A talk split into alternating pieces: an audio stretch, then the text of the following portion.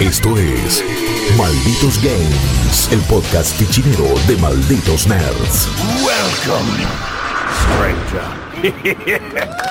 Bienvenidos a un nuevo episodio de Malditos Games, el podcast de Malditos Nerds. Estamos todos los viernes con ustedes en todas las. eh, todo, a donde te lleve el RCS que sigues, eh, sea iTunes, Spotify, eh, Google Podcast también. Pocket Cast. Pocket. sí, Eh, Google Podcast.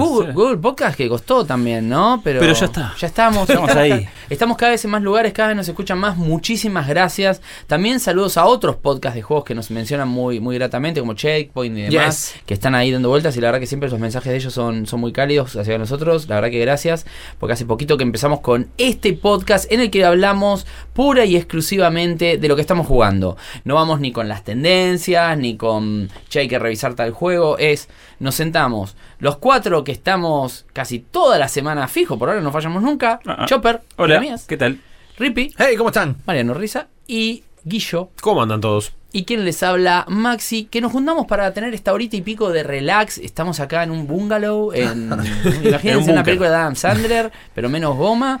Y estamos hablando, y estábamos charlando antes de arrancar del juego que le vamos a dar como un centro y vamos a pasar como por otro lado. Y en vez de hablar de, de cuatro juegos, aunque tenemos que terminar hablando seguramente de tres, pero le queremos dedicar la mayor parte del tiempo a lo que puede ser uno de los lanzamientos del año. Si nos siguen en malditosnerds.com, eh, saben que hay eh, un videoanálisis del mismo, hay una, una review del mismo que hizo el mismísimo Rippy, eh, gracias a que conseguimos el código de acceso de prensa con mucho, mucho, mucho tiempo para poder salir el día del embargo. De hecho, si están escuchando este podcast hoy, 7 de septiembre, que es el día que está saliendo este juego, todos saben que estamos hablando de su vecino amigable y Marvelita. Exactamente. Somos los Sinister Four en este momento nosotros porque lo atendimos por todos lados a Spider-Man. Lo agarramos en el juego, en la video review, en la review escrita, le estamos dedicando el podcast. Le dimos con de todo porque es un gran lanzamiento este mes, es un gran lanzamiento del año. Y hablando litigianamente, libre de spoilers, despreocúpense. Sí, eso, Eh, no vamos a decir No, nada. no, la tranquilos. No, Para no. mí es eh, un, una gran, un, un- un gran movimiento de PlayStation. La, la pensó muy bien, laburaron muy bien con Insomniac, se pusieron las pilas y dijeron, si esta nos sale bien, es un golazo. Y creo que laburaron para que le saliera de esa manera. Invirtieron también. Exactamente. Sony puso mucha Yo plata. creo que es la primera vez que veo a Sony meter tanta campaña de marketing agresiva que no lo ve ni con God of War. O sea, eh, No. hace mucho, yo siempre digo lo mismo, es como que ellos tienen muchos exclusivos pero no los cuidan bien. Pero con Spider-Man hicieron todo lo que no vienen haciendo, pero hace... Este podcast que lo estamos grabando en Argentina, si alguno nos está escuchando de otro lado, un lugar donde los juegos cuestan 3.500 pesos ahora, en, el, en uno de los shopping más importantes Qué de Argentina, terrible. está todo tuneado del juego de Spider-Man. Mira, no lo Sí. vi. Todo Y- tuneado del juego de Spider-Man, desde la puerta hasta los baños. Sí, y es también un juego eh, que veo a gente que no suele jugar tanto, ni estar tan entusiasmada por juegos, eh, esperando a Spider-Man, queriendo personaje. jugar. Sí, es, es, es también lo que representa hoy Marvel, ¿no? Cualquier cosa que tiene Marvel detrás es prácticamente un éxito asegurado y ahora que encima Spidey forma parte del MCU, viste que ya tiene vuelve Claro. a tener esa chapa y acá siento que esta es este puede ser el Iron Man, lo que Iron Man fue a nivel películas, quizás Sí, este totalmente. juego puede ser para Marvel, para Marvel, para listo chicos, nos metemos a fondo, vamos haciendo distintos personajes o Spider-Man solo. Claro, irónicamente es un juego de Marvel que no es de Marvel, porque es el personaje de Marvel que lo tiene Sony, entonces Sí. no es de, de la dueña de Marvel.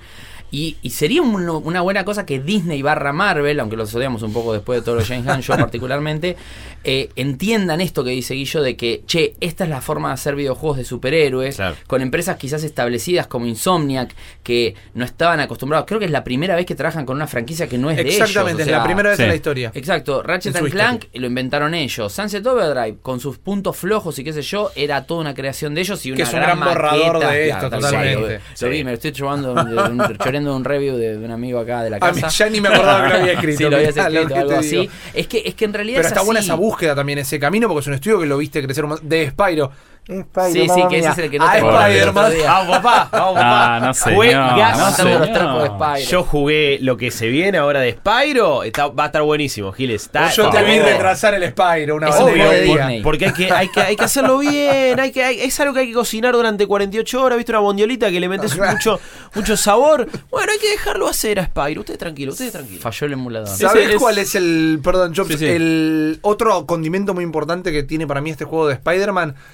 Es que los juegos de Spider-Man siempre tuvieron un poco este espíritu, ¿no? Desde siempre. Los de- te, te dejo afuera los de Sega Super Nintendo, que igual son Sí. recordados, Separation Anxiety y todo eso. Pero eh, Spider-Man 2 para PlayStation 2, Ultimate Spider-Man en mi caso, que me gustó un poquito más en PlayStation 2, siempre fueron juegos que generaron un hype. Porque está esa mística de balancearte por la ciudad, ya es, Es como que- una mecánica que te garpa casi todo el juego. Aparte de los superhéroes, cuando los individualizás, es uno de los más simpáticos por Toda mucho. Sí, es sí, uno sí. de los que tiene una. Cuando uno es más chico, es con el que más eh, fácil es empatizar porque es como buena onda. eh, aparte es un tiene, tipo no tiene común, como, tiene como sea- cero maldad. No, claro, pero es un nene. Básicamente Claro. es un adolescente, entonces no tiene ni los problemas de Batman, que casi justifica que sea un. Sí, es más fácil criminal. empatizar de alguna claro. manera. Y que no llega a fin de mes como nosotros. Claro, y encima eso de, de- y más en Argentina, y con eso de andar tirando tela y trepándose por los edificios, es como muy, muy, muy copado todo, todo lo que significa ser Spider-Man. Claro. Y por otro lado, como dice Rippy, todos tuvimos nuestra parte, en mi caso fue el de Xbox, el de la Xbox original, que era el 1, y creo que después salió el 2 también, pero el 1 que tenía el Green Goblin y Sí, todo eso, en Xbox sí, en particular sí, sí, estaba sí. bien hecho. Y, y es como dice Rippy, hay muchos Spider-Man, ninguno era tan perfecto, tan redondito como quizás es este. Y si bien eh, es verdad que Rippy le puso cuatro corazones de los cinco posibles y que la, la mayoría de los reviews ahora que está en todo el mundo son óptimos. Creo que en Metacritic, que Metacritic yo lo tomo con alambre, ¿no? Pero lo, lo tomo con pinzas. Pero de ponerle, no sé, de 100 reviews, 5 solo son eh, regulares, ninguno negativo. Y porque el juego es un gran, más allá de que los puntos flojos, que en la review lo, lo- lo van a ver y hoy lo vamos a ir hablando, es un juego que hace muchísimas cosas bien. Y es un gran también, así como Sunset Overdrive era como un borrador Sí. de este juego, este juego es un borrador también a su vez de una cosa que puede ser mucho más grande a futuro, Sí. porque también la ambición y la guita está, pero no no llega a tener los niveles de producción, si bien son extraordinarios, ahora lo vamos a hablar, para mí, de un juego de Rockstar, que tiene esa, esa, esos dos, tres años de más para desarrollarse, que no tiene Spider-Man.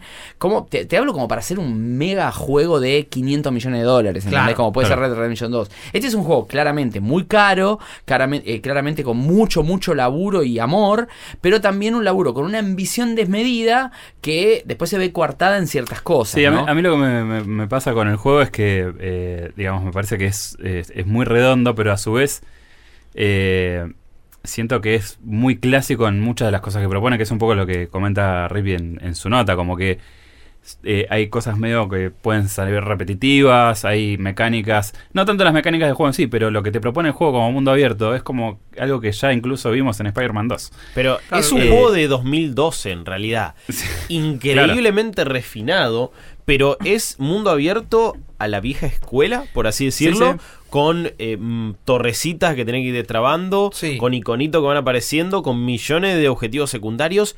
Pero no, no termino. Va, quizás sí sé por qué, porque me parece que es divertido jugarlo. Le perdono todas esas cosas cuando a otros se las he criticado. Es que me parece que hay que separar las cosas. eh, yo también lo estoy hablando despegado ya de la review, despegado de una semana, un poquito más de lo que lo jugué. Sí.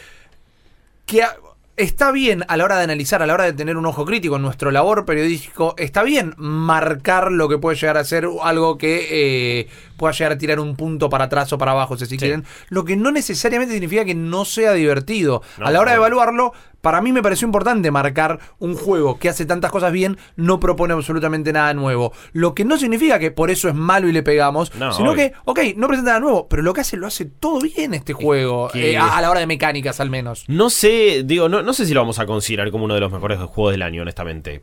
Puede que sí, puede que no. No sé si está para Goti o no. A mí me pareció el juego más divertido que jugué en el año. O sea, cada Sí. segundo que estaba jugando Spider-Man, sonrisa en la boca, estaba así como, uy, qué copado esto, qué copado el otro.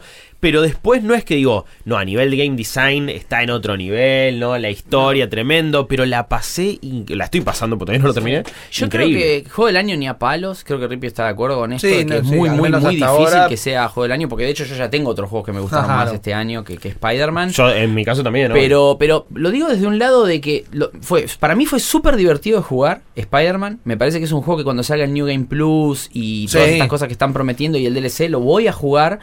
Eh, con Rippy hablamos mucho del review, que, que yo estoy de acuerdo con el review que, que él hizo, obviamente. Y lo único que pensábamos en un momento era si eran tres o cuatro corazones. Y esto que decimos es duro, pero es porque hay algunas cosas que no terminan de cerrarnos a nosotros. Como por ejemplo un final quizás eh, no tan bueno, eh, que hay cosas que no cierran tan bien, eh, cosas apresuradas, misiones, las cosas que Rippy puso de hecho en el review, Sí. misiones que están como de relleno y que son más molestas que interesantes, y eso se, se profundiza mucho más en el final. Entonces, eh, es como que las primeras, de, yo lo jugué poner 20 horas, Sí. las primeras 12 era una maravilla el juego, y después se transformó en algo más normal. Ahora, ¿qué es lo que más nos gusta de Spider-Man? Es balancearnos, entonces todo lo que tiene que ver con la recreación de Nueva York, el control del personaje en ese mundo, Sí. es, no sé si es uno de los mejores juegos, no quiero decir de la historia, pero el control de Spider-Man es muy difícil de hacer. Porque vos tenés que hacer un juego donde el personaje pueda caminar por la calle, que encima cuando bajás a ese nivel, porque casi siempre estás en los aires, básicamente, Sí, ¿no? sí, sí. Pero cuando vos bajás en la calle, los personajes, parece, los autos se comportan todos como un GTA. A un nivel un poquito más chico, eh, eh, Nueva York no es 1-1 claramente, la recreación, pero ahí todos los landmarks están. todos los no es de uno a uno, interés. pero está ahí. pero, eh, está- no, claro, pero no es uno a uno, digo, en, en distancia, Claro, claro, calles. Pero a la vez decís, ok, estoy en Washington Square y si miro para allá ya sé que va a haber tal cosa. Y acá No. está el High Line y Times Square y el One Trade Center. Y, además le metes. está hecho igual. y la, No, vestimenta, y la vestimenta de los, de los, de los ciudadanos, Sí, la- los taxis, las, las Lo que es alcantarillas. texturas, para mí, la- son las texturas del año, la- las TOTI, son Sí. las textures of the year, es Sí, increíble. Así como, como, como por ejemplo, hay juegos en que el otro día estamos hablando medio en joda con Rippy de un juego que vamos a hablar después, que para uno es un, un personaje secundario, es uno de los personajes del año, eh, que, que pasan esas cosas, pero porque es, es muy brillante, es una categoría que ni la pensás, personaje Claro. secundario del año. Claro. O sea, no la pensás, salvo que te encuentres con un personaje que decís, este personaje está buenísimo. Y Spider-Man es quizás la, una de los juegos más jugables o más divertidos de jugar del año, porque eso es lo que tiene, el control es maravilloso, re intuitivo. Sí. Te querés saltar de un edificio a otro y con la cantidad de movimientos que tiene Spider-Man, que ahora vamos a hablar, Sí. no solo de combate, sino de maniobrabilidad, podés lograr eso de correr verticalmente en un edificio y si querés ir más rápido todavía vas tirando eh, tela para, hacia arriba y se catapulta y que si cuando llegás a la cima de un edificio apretás la X y en el con un timing justo sale como propulsado hacia adelante, es un delirio. No, aparte, lo que, lo me gusta es que al principio eh, es un sistema que por ahí te puede eh, abrumar o confundir un poco, pero después eh, se vuelve súper intuitivo. Porque es lógico, o sea, vos te tirás y es como que en cuanto pasaste el nivel del edificio ya te puedes colgar. Claro. Pero está si bueno que arriba- no se cuelga de las nubes, por Claro, ejemplo. no, no, es no hay y es el edificio primer juego de Spider-Man que no pasa. que no Sí, pasa nunca. claro. En Central Park vas como mucho más por abajo, piso. a ras del Sí, piso y de los Hasta árboles. que desbloqueas Y esta es de tirar enorme, las dos. ¿eh? Sí, lo- sí, Sí, los las dos sí. líneas Sí. eh, horizontales, digamos. Para mí, algo que me sorprendió muy gratamente fue hacer algo muy fácil, muy sencillo, como lo que les voy a mencionar, pero que no muchos juegos los hacen. El tutorial del principio, que es esta misión que abre la historia, que también ahora vamos a contar un poquito, donde nos infiltramos en la Torre Fisk para tener una breve pelea con el Kingpin. Sí. Eh, ¿no? Entonces nos tenemos que meter en el edificio y tenemos la parte de acción, la parte de sigilo, la parte de cómo Combate. usar nuestros gadgets, la parte de cómo van a funcionar los Quick Time Events y el combate, como bien dice Max. En el tutorial de que son la primer media hora, que es, perdón, la primera media hora del juego, te enseñan todas las mecánicas del juego. Salís del tutorial y tenés las 20 horas de juego por delante. Ya te dieron las. Ya sabes cómo vas a usar las herramientas que vas a tener. No es que te van enseñando cosas progresivamente. Vas aprendiendo cosas progresivamente. Puedes mejorar tus aparatos, tus trajes, tus habilidades, lo que quieras. Pero en esa primera hora decís, toma, jugá, aparte- te, te dan la Claro. llave del auto. Muchas de las cosas que vos decís son opcionales. O Claro, podés- claro. si- no podés pasar todo el juego sin hacerte un traje nuevo. Sí, claro. Y, y- y si cambiás los trajes, los son solo cosméticos. Cada, muchos de los trajes, algunos no tienen, pero muchos de los trajes tienen un poder especial que se activa co- con una carga de. de- Correcto, de- llenas una barrita, sí. De rage, sí, que se hace cuando haces combos y demás, se va, Sí. se va Sí, llenando. o también se llena cuando, eh, que es una de las cosas que más me gustaron, desbloqueé la habilidad esta de hacer los Hacer truquitos de Tony trucos Hawk cuando vas en el aire. Claro. De hacer los trucos. Los de- truquitos tipo Tony Hawk. Ah, O sea, sí, sí, sí. Tirar pirueta. Las piruetitas y va llenando el focus. Entonces te puedes curar Claro. o te puedes hacer los, los poderes eh, ni bien aterrizados, digamos. Pero eso Claro. como dice Rippy, la verdad que sí, lo- las mecánicas, aparte sacando esqueletos de, de- del placar, ¿no? Claro. Eh, los Quick Time Events, yo no, no podía creer cuando en E3 mostraron el último tráiler, que es ese que termina en la azotea con eh, Joker, Sí. eh, Joker, Joker, quiero decir, el, Claro. el Electro Sí. vendría a ser, ¿no? No, ¿cómo- no, es que no, yo, que- eh, son- Joker. los enemigos de Spider-Man, blanquémosla Sí, también. Hay un par que son malísimos. Joker, Uno fue un el- zoológico una vez, como me dijo Rippy. Era el Joker, lo malo de- Electro, Scorpion, Rino. Sí, y, Y- alguno más. No, claro. no, y el buitre. Claro, Vulture y uno más. Correcto. Sí, que, que no se mostraba. Está bien, pero bueno, pero esos cinco que lo estaban rompiendo a golpes en el piso y así termina el trailer y era todo para llegar a eso, era todo Quick Time Event, te mostraban. Sí, y vos bueno. decís, otra vez el juego de Quick Time Event, basta. Salimos de ahí, estaba el juego para probar y no había un Quick Time No, Event. y, y yo la verdad que siento que en general mi experiencia, y esto es algo que mucho youtuber medio tóxico, extranjero, hacen videos, oh, los Quick Time Events, oh, la política de DLC. Y listo. ¿Quién ¿Eh? se va a no, ofender? no, no, no tengo idea ¿Quién quién se es. va a ofender? No sé, no sé quién es. Eh, realmente. No te Eh, conozco, ¿no? Pero No. digo, ¿Quién te era como tú una bola y una nube que estaba alrededor de Spider-Man. Después cuando jugás el juego, los Quick Time Events, ni existen. te das cuenta. A ver, pero que Maxi son- no me deje mentir. buenos. Lo vimos por primera vez Spider-Man en 2016 en la E3. Y desde ese día yo me quejé del juego. No muestran otra cosa que Quick Time Events. No, Sí, en ningún Sí, momento sí. vimos una Él que dijo, fueron qué lindo que Events. está, pero son todos Quick Time Era un Events. juego que Salimos no ibas a jugar. E3. Era Claro. un juego que vos no ibas a jugar. Y la verdad que son de lo menos que tenés en toda Sí. la experiencia son Quick Time Sí, Events. no, no, Y no. de Y aparte hecho- tienen, tienen mucha coherencia cuando aparecen.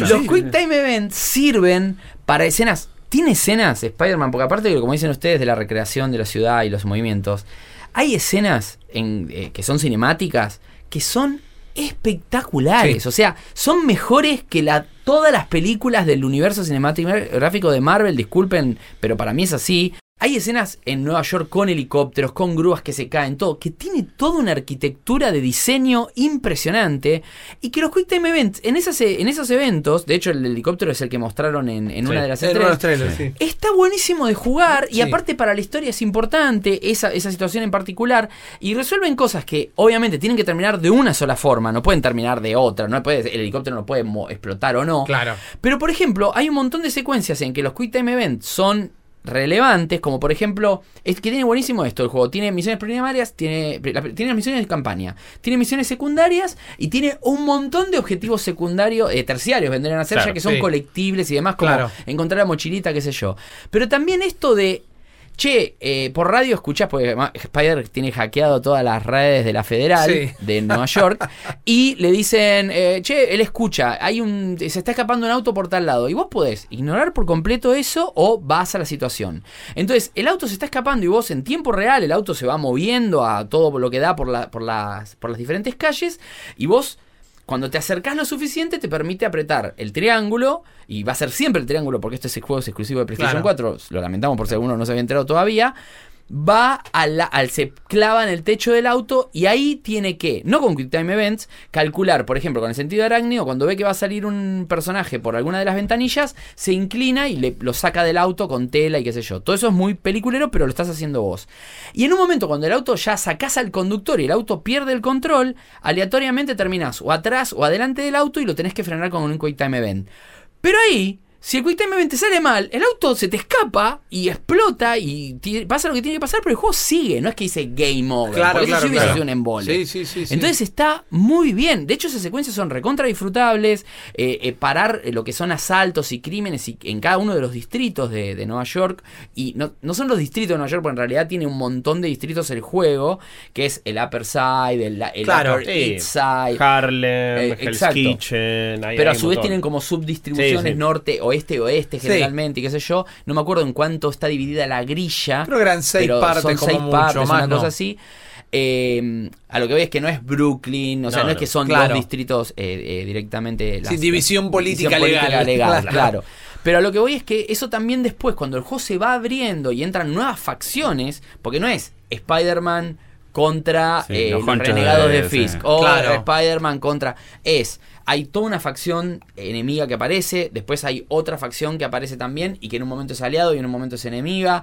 Y esos enemigos nuevos generalmente lo que tienen son nuevas mecánicas de atacarte y lo que te hace repensar un poquito tu estrategia a la hora de piña patada piña, Sí. que no funciona. Claro. Sí, Entonces lo que es- está bueno del combate eh, es, es eso. Es como que todos dicen, sí, es el, es el combate de Batman y evidentemente está inspirado en el Free Flow, pero le, le incorpora tanto y tiene tanto juego con el entorno. Es que es el entorno, el entorno hace toda la diferencia. Esto Eso de, de- poder agarrar los objetos y revolear. Sí. O, o, no sé, tener el gadget que te permite tirar un- una pelota de, de telarañas y lo pegás directamente de un tiro y te sacas a uno de encima, Es te sacas al buenísimo. otro. Es, Es buenísimo. que, es que si, si, si entendés bien cómo jugarlo, en realidad se trata de de mm, pegar a los enemigos contra la pared más que de derrotarlos. Vos tenés que buscar la manera de que estén cerca y tirarles ciertos gadgets para que, uy, quedan atrapados contra ahí. Y eso es lo más Spider-Man, de patada, patada, pum, te tiro y quedas contra la pared. Si te desbloqueas todos los gadgets, es tipo, tiro el que los deja levitando, tiro el, el que los deja electrocutados, la bomba de telaraña,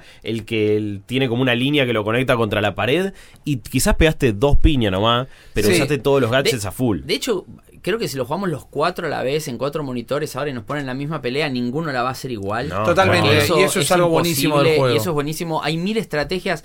Hay pocos movimientos que se pueden abusar un poco y hacerlo un poco más fácil, pero eso también influye en el nivel de dificultad en que lo estés jugando y cuántas misiones secundarias hagas primero antes de ir a avanzar con la historia principal. A mí me interesa lo que decís del nivel de dificultad, porque yo creo que es un juego para jugar en difícil. Sí, porque totalmente de en, acuerdo. en Medium, por decirlo de alguna de manera, es fácil. Es fácil porque las ¿Sabés qué es herramientas que Las te dan están bien. Sí. Y después, exacto. no- y después es una pavada, no perdés nunca Cuando más. aprendiste lo que dijo Guillo, porque algo que también es muy copado, son dos botones, ¿eh? es triángulo y círculo para pelear, pero los combos no los haces con combinación de botones, sino combinación de entorno. Le tiro la red, lo dejo levitando, yo reboto contra la pared, le pego, me cuelgo de un caño, le tiro un anda- tirar andamios encima de villanos, es la cosa más divertida del mundo. Se siente súper orgánico eso de cómo interactuar. Entonces, como te dan tantas herramientas, vos tenés un montón para hacer. No es que el juego sea necesariamente fácil. Tenés tantas herramientas que te las explican tan bien que le la mano muy fácil. Entonces, yo iría por difícil si querés un desafío Y hay un propiamente par que se pueden evitar, se pueden abusar muy fácil. Sí,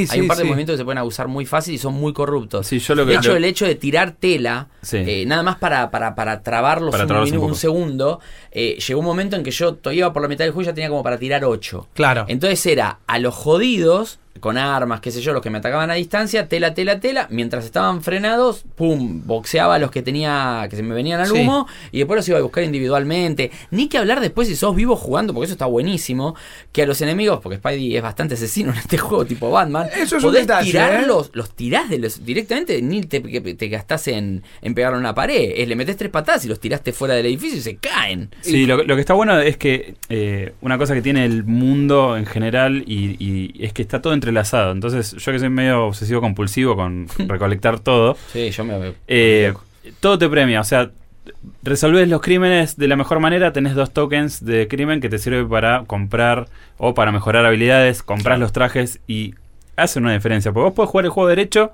lo terminás.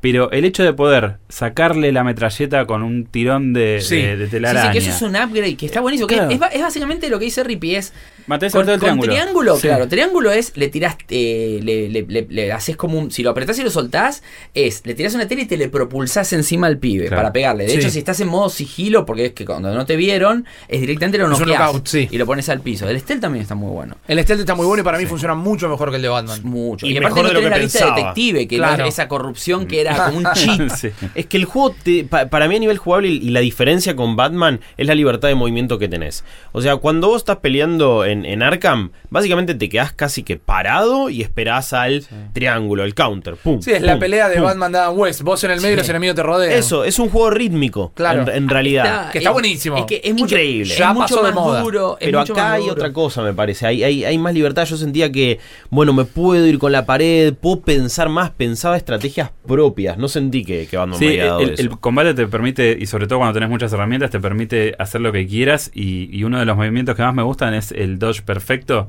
Ah, que Sí. saltás y le tirás en la Increíble. cara. Es, Y queda inmovilizado. Después, al Claro. principio lo hacía solo, porque en realidad es un upgrade que Es un comprás. upgrade, claro. Y yo digo, ¿por qué hice eso? O sea, y es claro que cuando eh, hay muchas cosas que son casi pasivas, básicamente. La- por hacer algo bien, pasa otra cosa que no, no implica que vos, eh, por ejemplo, dispares Porque la el tela. sentido claro. arácnido es como que tiene la, la instancia blanca, que es Sí. tipo el- Y y, después después, se pone azul. azulada. Y cuando lo haces en el azul es como ahí es tipo Matrix y el chabón le tira. Pero aparte, todos los, aparte los finishers que tiene, que son, Son siempre con dos botones, pero tenés mil. O sea, Sí. yo es fresco, está todo el tiempo tirándote algo nuevo, un nuevo plano de cámara. Y aparte tenés que optar entre usar el finisher que te consume una barra del, del poder ese. Claro, eso es importantísimo. O, O si curarte. no, curarte. Sí. Y eso en difícil, que es como dice Rippy, para mí es, chicos, este es un juego single player, Claro. no, va- no hay multiplayer. Sí, tomate tu tiempo, O sea, tomate dura tu mil tiempo, horas, así que que te cueste un poco más, sí. pero realmente la curva de aprendizaje vale la pena porque vas a terminar siendo un mejor hombre araña, digamos, en cuanto a habilidad, a Claro. descubrir tus habilidades y demás, y las posibilidades del juego, porque en difícil, que es algo que hice automáticamente cuando lo terminé, dije tendré que haberlo jugado en difícil, ya en la mitad del juego dije tendré que haberlo jugado en difícil, lo empecé a jugar y ya lo disfrutás un montón más de, de- de entrada porque ahí ya tenés que pensar todo. Claro. Te meten un par de cazotes de más y moriste. Hmm. Entonces, al principio la sufrís, pero después también los, los upgrades que vas a comprar son mucho más selectivos. Sí. Sos mucho más selectivo a la hora de comprar los upgrades. Porque, por ejemplo, yo terminé con todos los árboles completos. Sí. El juego. Es que Pero son porque hice- accesibles. es que hice mucha boludez. Totalmente. Bueno, pero esas boludeces, es lo que decía Chop, hicieron los coleccionables y los objetivos secundarios y que en, en un Assassin's Creed es encontrar 170 plumas y sacar un ¿Para qué las trofeo, eso, algo necesario, algo importante. Y encima te metieron lore, te metieron cosas copadas como Sí. las mochilas. Las mochilas fueron Paco. Eh, yo, Ah, sí. tipo, eh, lo primero que hice, Porque 55 la de una. Pero encima. En tres horas agarré 30. o sea, y, a- sí, y a las 30 cuatro ya mochilas. tenía todas. Pero claro, las agarrás y tienen un ítem. Y lo inspeccionás. Y Peter de repente dice: Uh, este es el- la entrada cuando fui con el tío Ben a ver eh, este partido. Y no solo te lo cuenta, sino que también está el objeto en 3D y lo podés rotar Eso. y verlo. Sí, Y el modelado del objeto. Hay uno que es como un Funko Pop de Spider-Man. Sí, que yo mira un loco que me hizo un muñequito. Y vos lo girás y ves el refle- ves en los ojos el reflejo de la habitación. Es increíble los detalles. Bueno, los detalles de iluminación de este juego. Sí. No, sí, sí, pues, se llevan. soberbio. eh, todo, lo, todo lo que es técnico me parece que se lleva un Sí. premio aparte. Salvo en algunos momentos de interiores que capaz que es medio como flojo porque la cámara Eh. te vuelve loco y qué sé yo, por el, el tema este que Spider-Man va por las paredes y sale Claro. fuego y qué sé yo. Esas partes a veces, ¿por dónde tengo que ir exactamente? Es muy pocas las veces que me pasó, pero brilla Nueva York de, cuando estás afuera, digamos, y el tema de los cambios, ¿no? De noche, de día. Eh, Es muy el interesante. la lluvia. Es muy, es muy interesante eso que hacen con los cambios de, de- de día y de ciclo día-noche porque no lo tiene el juego. Pero forma medio parte de la historia. Sí. O sea, de repente está todo mal. se pone sad y está Eso, todo y triste, llueve. Que a Y veces la es primera medio que obvio, llueve y vos decís, es obvio, pero Eh, decís que hijo de puta. Y en un momento tira, ya hace como tres días que no duermo. Desde que lo metí en cana Fizz que no duermo. Claro, necesito y- dormir. Y es porque vos estás jugando todo el tiempo. y, y de repente vas a. Te, te, te tirás ahí en un sillón porque no das más y está yendo, buenísimo. yendo a ese punto, me parece que eh, una de las cosas que también dif- estoy disfrutando muchísimo es el personaje. O sea, Oh. yo no, no vengo del cómic y no con- conozco lo básico del personaje, pero es un héroe que es súper humano. O Sí. sea, eh, las relaciones que tiene con, con el resto de los personajes está, eh, est- está muy bien escrito. eh, eh, es, es como que conectás. Más allá de que tiene carisma, es, es tipo, es un, es un buen tipo que trata de hacer lo mejor que puede. Sí. Y está buenísimo eso. O sea, a mí me re, me, me re, me re llegó. Es como, che, aguante Spidey. O Sí, sea, es- creo que Rippy lo dijo en la review. No juegas solo con Spidey, sino que también juegas con, con Peter Parker. O sea, aprendés a ser Peter Claro, Parker. exactamente. O sea, porque de hecho lo controlás muchas veces a Peter Parker durante. Lo decimos para la gente, ¿no? Yo sé que ustedes lo saben, pero eh, vos manejás mucho tiempo a Peter Parker de civil, Claro. haciendo cosas, hablando con gente, interactuando y demás. Y acá me gustaría traer un poco más allá de la narrativa y cómo está escrito, que vos decís, Chopper, el laburo del modelaje de los personajes en las escenas, porque está al nivel de Naughty Dog. eh, o Sí. sea, la- las caras, la las actuación de voz. Eh, por ejemplo, el doctor. Octavio, que, que trabaja, Peter Parker trabaja para, para el doctor Octavio. Eh, me- abuela, la, La tía May, sí. May, May. eh, Mary Jane. O sea, tienen unas caras, o sea, y una, y una representación, un lip sync y los dientes y la. que es impresionante. Es una- es- es una peli, impresionante. es como- El que hace de, de- de- del padre de. Eh, De Norman Osborn. Sí. Es, un actor que sé cuál es. No recuerdo el nombre del actor, porque es de esos actores secundarios eternos. Sí. Pero lo veo y digo, ¿este es, es, es un render o es el tipo? Es que para mí hay dos cosas entrando en función ahí. Una vez más, perdón por la reiteración, pero es las texturas. La No, piel es piel. Y la piel de una persona joven no es la misma de una persona vieja y del color de su tez y otro. Y después, esto va a sonar horrible. Ya saben que yo a veces me voy de boca, pero me hago cargo porque como soy feo, lo puedo decir. Son la gente fea, pero no porque es feo el diseño, porque es normal. O sea, Sí. no son todos agarraron modelos para hacerlos modelados y agarraron banco de imágenes y agarraron a, a un Ken y una Barbie para hacerlos modelos. Todo el mundo tiene una cara distinta, no hay dos caras iguales y es gente normal. Alguno tiene un lunar, otro tiene una papada, otro tiene. No es que fueron, bueno, este es malo y tiene que ser feo y la nariz ganchuda, este es así. Realmente parece gente. Sí. Y no en todos los juegos la gente parece gente. Creo que este es. No sé si no es mi Peter favorito. Porque me parece un Peter aspiracional. Y un Peter. Sí, total. Que digo, no es el torpe de Tobey Maguire. No es el emo de Andrew Garfield. No es tampoco el tirachistes y capo total de Tom Holland. Que igual me encanta también. Y está muy arriba. Tiene un, tiene un chiste que lo continúa durante todo el juego. Ah, Spider Cop. El Spider, Cop es, lo impresionante. más grande. Spider Cop es impresionante, olvídate. Spider Cop es tremendo. Bueno, la relación que tiene con, con Yuri Watanabe, la, la- la chica de la policía que lo ayuda, Sí. está buenísima Es como una también. comisionada Gordon, digamos. Sí, y que cree en él y que Claro. le ayuda, está buenísimo. No, Pero este Peter, yo quiero ser él, es aspiracional, te da esperanza, te, te quiere dar un buen mensaje, quiere decir, loco, Es hagamos del mundo, sí, hagamos del no mundo puede un lugar pagar la renta y no quiere pedir prestado. No, no, no le voy a pedir ayuda, a la- eh, no, no le quiero pedir a la tía, a la tía May, pero viste que es ayudar a la gente que no tiene techo, a la gente que no tiene para comer, vamos a ayudar al medio ambiente, vamos a tratar de incluso ayudar, porque hasta tiene conversaciones con Joker, con un personaje, como que le va diciendo, loco, pará. Claro, tranca. O sea, es muy flash en eso. Sí, ¿no? quiere Como- salvar hasta a sus enemigos por momentos, también con Fisk haciéndole entrar en razón, hablando de Fisk y, y- y también llevándolo a veces al mundo real. Fisk le tira, vos me vas a extrañar.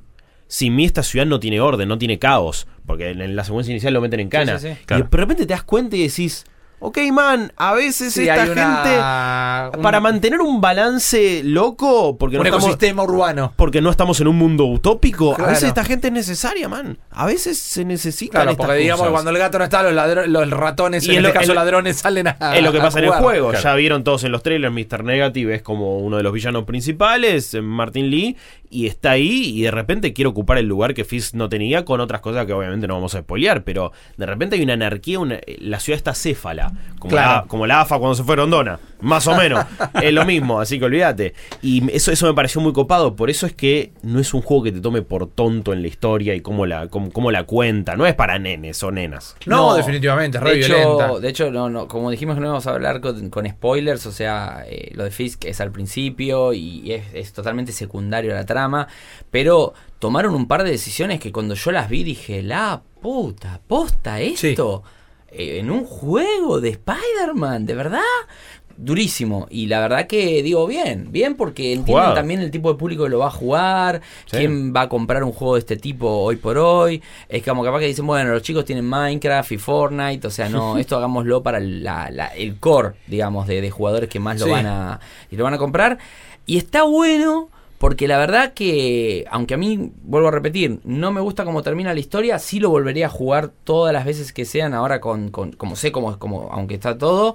eh, tiene una gran construcción que me parece que está un poco desvirtuada en este juego porque en realidad para mí va a haber un 2, un 3, un 4 y Sí. este es como una gran construcción de eso. O sea, tienen, después de este juego tienen un montón ya seteado. Si yo juego, sale un 2 de esto, al que jugó al 1 no le tienen que explicar nada y pueden meter, no sé, 10 cosas distintas que, que Sí. tendrían sentido. Olvídate porque Insomniac no vuelve a hacer otro juego en su vida. Olvídate de Resistance. No, es que- Olvídate de cualquier no otra cosa, eh. Eh, Resista- no, Resistan no, es- no, no, es de- es Guerrilla y De- de- de- claro, de Re- Resistance es de Insomniac. Resistance. A, a mí me gustaba que mucho. hay No, gustaba no, no, pero es un clásico de Play aparte. Claro, y Sí. olvídate, ahora nunca más. No, eh, nunca. Es un Pero clásico de Play que- 3 que duró la semana que salió y nunca más. Tuvo un 2, ¿no? Dos. Tuvo un No, tuvo un 3. El Tuvo 3, un el 3 para mí fue el mejor. Ah, buenísimo. ya ni me Pasa que creo bueno. que es la primera vez que llegan al bono de Metacritic con este, así que van a seguir haciendo Spider-Man. No, ol- no. Ratchet sí. Sí, eh. No, el Ratchet. Sí. El- aparte, el último, el Ratchet está buenísimo. es El último. Ratchet es verdad. A mí me gustan todos igual. Pero no sé si Paren fue- porque acá podemos tener un problema. No, no, No, no, estamos Ratchet es un juegazo, pero digo, no sé si llegó No a Metacritic, las cotas, vos. eh, No, no, sé. me- Ratchet and Clank el primero, eh, sí, históricamente en Play 2 la rompió, Sí, sí. y pero fue el clásico juego genial que nadie jugó, eh, Sí, como muchos claro. de Sony. Sí. Porque aparte también se ve medio genérico. O sea, nosotros lo conocemos y sabemos que el juego está bueno. Yo el primero lo terminé, me llevó con 50 horas terminarlo, porque Insomniac siempre tuvo esto, me parece, de querer hacer juegos para adultos. Entonces, por ejemplo, el Ratchet and Clank era un juego que en apariencia era re inocente, pero en el final, el jefe final, era imposible y te tenías que comprar un arma que en castellano se llamaba Te abro uno nuevo, posta, I'll rip you a new one, se llamaba en inglés, que costaba fortuna y yo, como me había gastado toda la plata en cosas, cuando llegó el final y me pareció esa arma y me di cuenta que era imprescindible y valía tipo onda farmear a lo tipo juego RPG japonés, me tuve que ir a Claro. farmear tornillitos para poder comprar el arma y después así todo era difícil ganarle, pero de otra forma era imposible. Entonces me parece que Insomniac siempre tuvo esto por, che, hagamos juegos que sean difíciles y con temáticas adultas y estaban por muchas razones confinados a, a, a- a juegos que eran más Claro. infantiles. No, es que yo, bueno, ahí tienes una buena firma del estudio. Entienden que las cosas no son ni blanco y negro, sino que hay grises para todos a Sí. distintos momentos. Que eh, está bueno condimentar un momento gracioso con algo, con algo malo, con algo triste, con algo violento. Que está bueno. eh, Morder un poquito la, la banquina a veces porque te da una sensación de riesgo, te da una Sí. sensación de que puede haber algo en juego. Vos te estás muriendo de risa con los chistes de Peter y de repente hay algunas secuencias violentas, feo, que en un momento decís, uh, acá alguien tuvo que levantar un teléfono y pedir permiso para, para hacer esto en el juego. Y le termina no. dando un condimento Y al ahora toro, lo están claro. viendo todo, lo de Sony. Exacto. Y hasta eso lo llevan a la, a la relación entre Peter y Mary Jane. Sí. ¿no? Que eh, ya han sido pareja y ahora Es ya no están más es juntos. Excelente todo el, El ida y vuelta entre ellos. es Pero- Sí. mor- y es pero aparte, súper- cualquiera que haya vivido una situación de ex, o sea, es como que. Chabón, Sí, la, sí, la sí, Me parece sí, buenísimo porque usan el recurso del SMS de mandar de Sí, teléfono, mandar mensaje de pero lo usan dos veces nada Sí. más. Sí, no, sí, no pero es un recurso. te juro que en es, eso vi, te vi a mi llamo, novia mandándome no. mensajes. Claro. Para, para, la perdón. vi, la vi, boludo. El tema, como lo mismo. eh, el falso Twitter es. Ah, bueno, esa cuenta es buenísima. Es tremendo. Yo de hecho lo leí Las todo. respuestas, bien, las respuestas son increíbles. En el menú de pausa donde tenés el árbol de habilidades, el mapa el y todo eso, puedes entrar a un falso Twitter donde... Que tenés la cuenta de Claro, Spider-Man. Spider-Man tiene su propia cuenta. NYC World Crawler, me parece. Sí, Sí. eh, Es. Y la gente escribe N- tweets. N- sí, Y la ponen- gente escribe y él responde a algunos, pero vos ves todo el timeline. Entonces ves a- desde a JJ Jameson, que tiene un programa de radio. Claro, el- el- podcast- el Alex Jones. Bueno, es buenísimo Sí. eso que en los colectibles te queda todo. Sí. Entonces vos podés ir a ver las mochilitas de nuevo y los objetos, pero también podés escuchar los, los, los talk show de JJ Jameson, que a veces se, se te cortan porque Sí, llegaste a una sí, sí. misión. Claro. O, o también te, en realidad pena todas las cosas, todas las radio notes que encontrás y todo, todo queda historiado para poder. Es como meticuloso eso también, Sí, ¿eh? el, el Babi dijeron Checopar esto- de Marvel. Ah, sí, es- Eva es Alex Jones en realidad. Es genial es que saquen el tema de las fake news, que tipo, Sí. aparte es anti-Spidey y la gente llama y dice, pero Spider-Man, aguante Spider-Man, gato. me Y salvó el la tipo dice, cortan el audio, gato". cortan Sí, el sí, genial. Primero que lo saca del aire. Pero a veces, si vos no haces una de esas misiones que van apareciendo ahí por la calle, tipo de salvar a tal Bondi que lo están atacando, de repente llama gente y, no, mira, la verdad, lo vi a Spider-Man y pasó de largo, no hizo Sí. nada. Ven, yo sabía que era así. Y,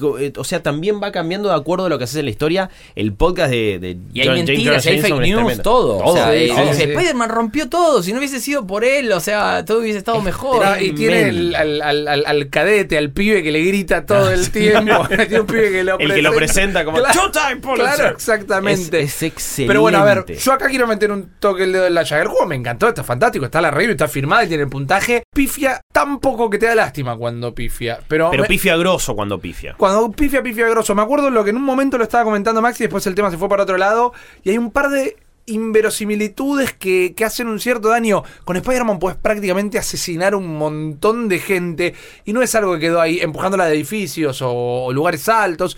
Eh, no es algo que quedó porque no lo ajustaron. En todas las misiones que entras cuando tenés que limpiar un- una base de enemigos o cualquier misión, tiene como minijuegos o tiene misiones, ¿no? Bueno, matá a cinco o derrotá a cinco colgándolos de la red de un caño, cosas así. Y hay muchas que es tirar 10 enemigos del edificio. Entonces, es una mecánica que está pensada. Claro, como una es- misión secundaria es matar. claro, después no va a tirar a alguien de un edificio. Igual, perdón, pero yo vi mal, pero en algunos quedan como los quedan como enganchados. tráeme, te pido el tape. La No, cinta no, no, Don cuando Solito. lo tirás del edificio, For good, o no, sea, no lo buscás, o sea, no aparecen en realidad. Pero No, porque una vez me caí y me pareció que había visto uno colgando. Y dije, ¿esto de dónde salió? No te lo, no te lo niego, en ningún momento Hay lo vi. como un mito urbano, porque tampoco lo puede comprobar de que eso pasa. Cuando de repente tirás a alguien, Spy hace como un tsk por, por atrás y Yo me, termina yo me colgando. caí de una, de una de las primeras torres Fisk de, de las construcciones. Sí. Y me llamó la atención porque dije, yo no pasé por ahí y había un chabón colgando como diciendo... Poneme pausa al podcast que lo, lo vamos a buscar No ahora. clip, te Eso lo dejamos con un signo de interrogación. dale. Vamos a ponerlo, vamos a ver qué onda. Tendría que ser más. Si es, tendría que ser más evidente. Igual, es verdad, a mí me pasó con las misiones estas de sacar gente que de repente revoleas el, el pedazo de, de, de- de auto que te- para liberar al tipo que está Sí, porque hay atrapado. como y- choques de autos y se está Claro, prendiendo fuego. y, la- que y le tiras a la gente y la gente sale corriendo y se asusten y va a decir, chabón, o sea... Claro, tranqui. Claro, no- Igual es un poco lo que dice Rippy, que la violencia está y Sí. Spider-Man de hecho hace mea culpas de sus actos, Sí, porque a veces sus está actos bien. también eh, los llevan a cosas, incluso con sus seres queridos también, porque él también por defender y es un poco un mártir, ¿no? Sí. Pero, pero está bien y desde el guion está bien. Para mí lo que decía Rippy de, de los errores o las cosas en que no le perdonan, quizás esto de la violencia es medio secundario, pero como es el espíritu del personaje, eh, algunos pueden Claro. decir, y esto no es tan lógico. Pero después yendo a cosas que, por ejemplo, a mí me parecen concretas y que lo hablamos con Rippy, nos parece que esta construcción enorme que tiene para el jugador de Spider-Man de PlayStation 4 que estamos jugando ahora y que todavía no hay una segunda parte, es como que jugamos un montón de cosas que todavía no tienen sentido. Porque se hacen construcción, se presentan personajes que vos decís, ah, con este personaje va a pasar tal cosa. Y quizás pasa en el juego, pero queda ahí. Para una segunda parte, para una tercera parte, para lo que sea. Se presentan personajes. eh, ¿Cuántas puertas dejaron abiertas? Un montón. 15. Y el otro día leí en una entrevista. Bueno, Guillo pudo hablar con el guionista, Sí, pero. John Paquette. Leía una entrevista a uno de los desarrolladores que decía: No, empezamos a agregar otros personajes de la mitología de Spider-Man, que ustedes los habrán visto en, en los trailers, porque sentíamos que el juego necesitaba más cosas. Pero esos mismos personajes. Los presentaron y dijeron, hola, te lo presento, mi amigo, mi amiga, y después no hacen Son nada con eso. Entonces, no agregaste nada en realidad. No, quizás es como para darle seguridad a la gente de conocemos el mundo, vas a tener todo lo que querés y después... pero una cosa es fanservice. Para mí el fanservice es obligatorio en algunas cosas. En, un- Claro. en un anime, en un juego de superhéroes, en una película de Marvel, No, y aparte- eh, es obligatorio el fanservice. Si fuese fanservice y fanservice queda, es, el fanservice es otra cosa. El Es verdad, fanservice no implica verdad, que yo juegue verdad. tres horas a algo. Claro. No, O sea, no, obvio. pues si a mí me haces misiones con un personaje que nunca se va a desarrollar en el juego que estoy jugando, Sí. ponele, me lo pones de civil a alguien que después se transforma en algo, ponele. Y yo lo controlo, lo controlo, lo controlo. Termina el juego y quedó así, es como que... ¿Para qué? ¿What? Sí, es verdad. Si lo, sea- si lo usás tres horas, el, ya hablando- deja de ser fanservice. Claro, y Eh, hablando de sí. Paquet, ¿qué te dijo Paquet? No, John Paquet, eh, estoy- varias cosas que, que me parecieron interesantes. Eh, por un lado dijo, Insomnia trata de hacer juegos que te hagan sentir bien. Que sean, si bien tengan temáticas adultas, que también sean alegres. Dijo, hay mucho dark and gritty eh, por Oh, ahí. Eso fue una un palo, línea. fue un palito, me gustó, me gustó bien metido ahí de paquete de John Paquet. Pero después, ¿cómo, cómo, cómo quisieron hacer a este Peter Parker y cómo, cómo, cómo trataron de, de formar su propia visión? Nos contó que habían leído infinidad de cómics, vi- volvieron a ver todas las películas y dijeron, olvidémonos de todo. Hagamos nuestro propio Peter Parker. Ya dijeron que se habían contado historia de orígenes, de, de Spy adolescente. Vamos a otra cosa. Por eso esto de, bueno, lleva ocho años siendo Spider-Man. Sí, es ocho años, la mayoría de los, de los grandes enemigos Sí. de él están todos en cana, los problemas son más los mundanos. Sí. Y, y- y este tema en particular con Fix al principio, pero es como que, que después justamente de... Es como lo de eh, eh, Mystery Men. O sea, bueno, Sí. no hay más enemigos. Entonces, ¿ahora qué hago? O sea, no tengo... Bueno, mi, mi, mi némesis está... El- el- lo que él decía es que eh, quisieron hacer como un Spidey que se sienta como, bueno, quizás puedo dejar de ser Spider-Man un toque después de haber metido en cana Fisk y que de repente se da la cabeza contra la pared mal. Cada vez que quiero salir, Claro. me vuelven a arrastrar. Y decía, incluso eh, que en un momento dice Peter, bueno, quizás me voy de vacaciones. Nah, la bola te vas a ir de vacaciones. De acá no te podés ir ni un segundo. Y el juego también tiene, tiene algo que te hace sentir Spider-Man en el sentido de, ok, tengo que ir a tal objetivo. Y quizás el objetivo es, voy al departamento de Mary Jane. Y en el medio pasan un montón de cosas que no que sentís que no podés dejar de hacer. Claro. Y terminás Y es la llegando urgencia del tarde. superhéroe. Eso, y, y- y eso que hemos visto tanto en las películas de Spider-Man 2, por ejemplo. Peter va a ver a la- al teatro a Mary Jane y no llega porque de repente, mientras estaba yendo a la motito, uy, vienen unos chorros, tengo que atenderlos. Y lle- termina llegando Bueno, tarde. hay una Primero que está lleno de referencia a todos los medios de Spider-Man, a las pelis que ya salieron, a los dibujos animados, otros juegos. Tiene algunos easter eggs eh, muy, muy marcados.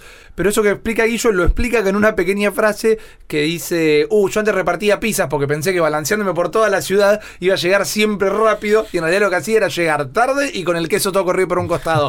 Y es lo que pasa al principio de la, de la segunda peli. Sí, sí. Que es eso? Él piensa, bueno, con estos poderes que tengo también voy a tener ventajas. Y siempre se le transforma en otra cosa. Y eso es un gran desarrollo de personaje. Y este juego que tiene es un gran world building también. Ah. Tiene un detalle Spider-Man que a mí me volvió loco, que es que tiene la pantalla del celular rota.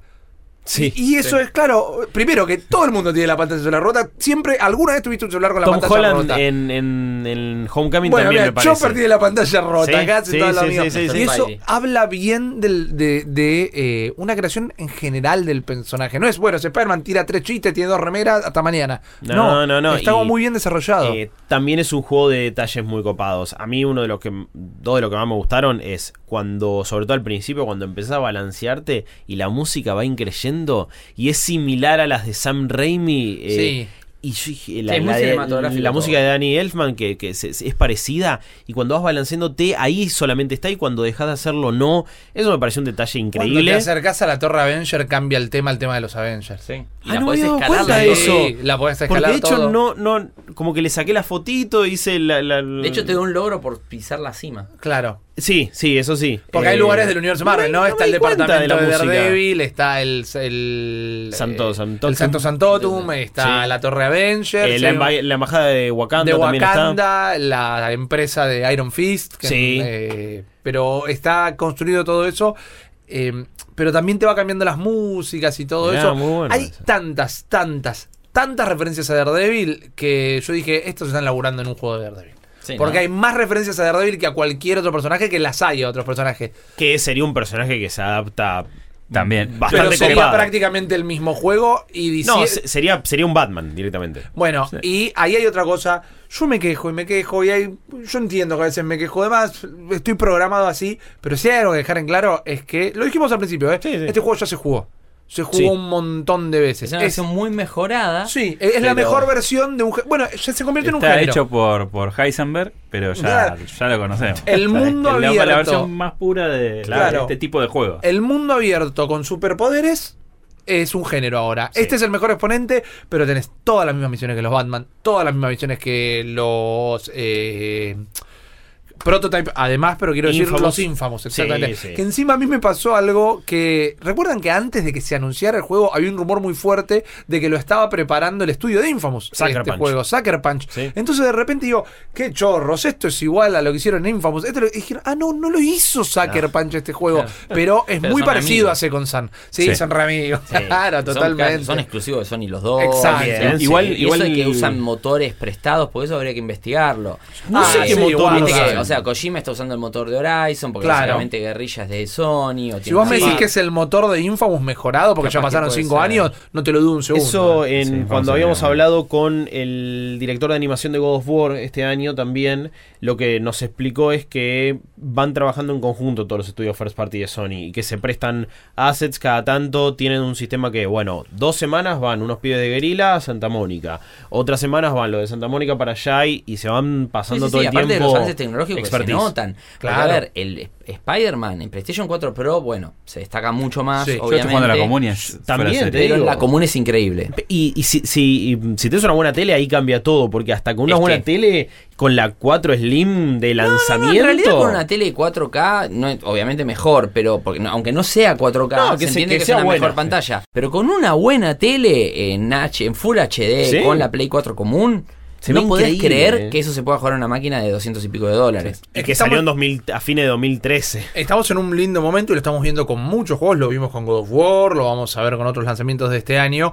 Como estamos sobre el final de la generación, todos encontraron la manera de exprimirle Claro. todo el poder a las el día consolas. estaba jugando, bueno, pero está jugando ahora recién Horizon y lo miraba así de costado y digo, Nah, qué juego increíble. increíble. Porque yo lo terminé, pero hace mucho que no lo veía jugándolo. Claro, y claro. cuando Ya ves así al azar cosas, decís, loco, qué buen juego. Ahí- Viste que a veces uno es mejor espectador del juego del otro que del propio, porque estás tan metido que a veces te perdés ya en Sí, el detalle. entras en el cono de visión del Sí, personaje cual, y no es estás terrible, viendo todo. Bueno, este Spider-Man es uno de esos juegos en los que te puedes sentar a verlo y te vas a divertir. Sí, es muy divertido. Y, y vas a poder apreciar detalles. Yo Digo, eh, te metería un golpe y te sacaría el joystick, pero sí. No, obvio, pero digo, eh, eh, re- realmente también la pasás bien de esa manera. Y tiene un, un- un manejo de la cámara cuando estás balanceando por la ciudad que me pareció superlativo. Tienen, hay un ángulo muy particular que por momentos digo, uy, pará, estoy en, estoy en una película, estoy en las películas de Spider-Man. Tiene esa dinámica, ese momentum, el personaje cuando va. Que dije, boludo, no, Sí, yo- lo yo- que habrán trabajado en esto. Ya cuando te sentís parte del equipo de desarrollo porque vos podés hacer que Spider-Man nunca pase vergüenza, porque viste que al principio te chocas contra el edificio con la tela extendida y quedás como que el Claro. juego es un glitch. Claro. Pero después a lo último estás eh, eh, tirando tela como un campeón. Sos una demo vas de la E3, corriendo, eh. claro, tal cual, vas corriendo, sos el streamer necesario. Sí, claro. Eh, vas corriendo por el costado del edificio, o sea, de, quiero decir, eh, de hacia adelante, pero Claro. vos eh, invertido, Sí. digamos, ¿no? En forma horizontal, edificio y deja, mantenés apretado el círculo, entonces dobla las esquinas y no, y no sigue derecho y se sale del edificio. Todas esas pequeñas cositas que te va enseñando el juego hacen que cuando te sentís un máster y es divertido, como dice Guillo, es, o vos todos en realidad, estamos de acuerdo que navegar el mundo del juego es quizá lo más divertido del juego. Es lo único que podría estar haciendo y yo ya la estoy pasando bárbaro. Que era un poco lo que me pasaba con Spider-Man 2 de, de Play 2. Eh, hacía todas estas cosas de buscar como unas moneditas en los rascacielos y hacer esta gilada de uy se me perdió el globito bueno también te lo voy a buscar Eh, yo Sí, ya disfrutaba excusas eso para hacerlo. sí y ser Spy es un simulador de Spider-Man y es, es increíble y Te hace pensar como Spider-Man. A mí, a mí lo que más me gustó del juego, más allá del, del tono que maneja, es que me devolvió esta cosa de jugar un mundo abierto que no es Zelda. Porque Claro. yo ya le había cerrado la puerta y digo, no, no estoy para jugar la estructura de siempre, necesito algo que sea sistémico. Y acá estamos ante un mundo abierto que está buenísimo, pero recurre a los, a los recursos de siempre, pero que es- está bueno cuando lo juegas. Es muy divertido, es refrescante y eso hace que no te canses. Bueno, pero ahora, como bien establecimos con lo que decía Maxi, que obviamente es el primero de muchos, y como vos decís que utiliza muy bien los recursos de siempre, el segundo no creo que caiga en esta generación.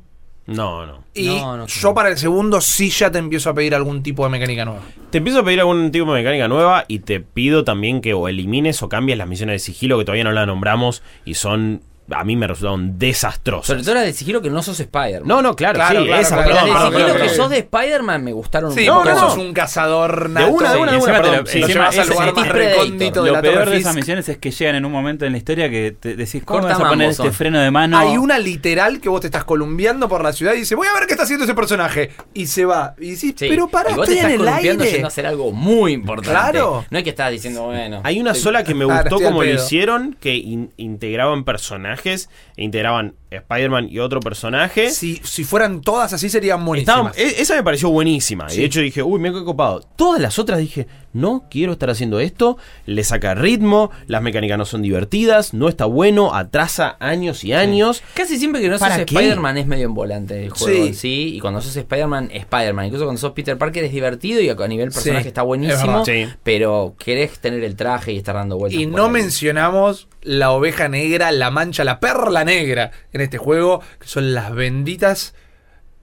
Iba a pedir eh, permiso para insultar, pero es demasiado fuerte el insulto. Las benditas misiones de conectar las cañerías para lo- los Ah, minijuegos. o sea, en realidad para el laboratorio. pipeline, ¿no? Los hice todos, lo- los secundarios. Yo también, pero los odié todo el tiempo. Sí, odié más los otros que es eh, como la, El la emparejar el- los patrones de me pareció malísimo. A ver, eh, cada vez que Peter hace un experimento o quiere arreglar uno de sus gadgets o algo, entras a un minijuego de eh, conectar el punto A con el punto B. ¿Cómo va ello? ¿no? Sí. Sí, sí, pero con Bioshock las es del cañerías. Es bien de 2007. Pipeline. Hay un juego que Claro, es eso. exactamente, por eso yo en casa se le dice el pipeline.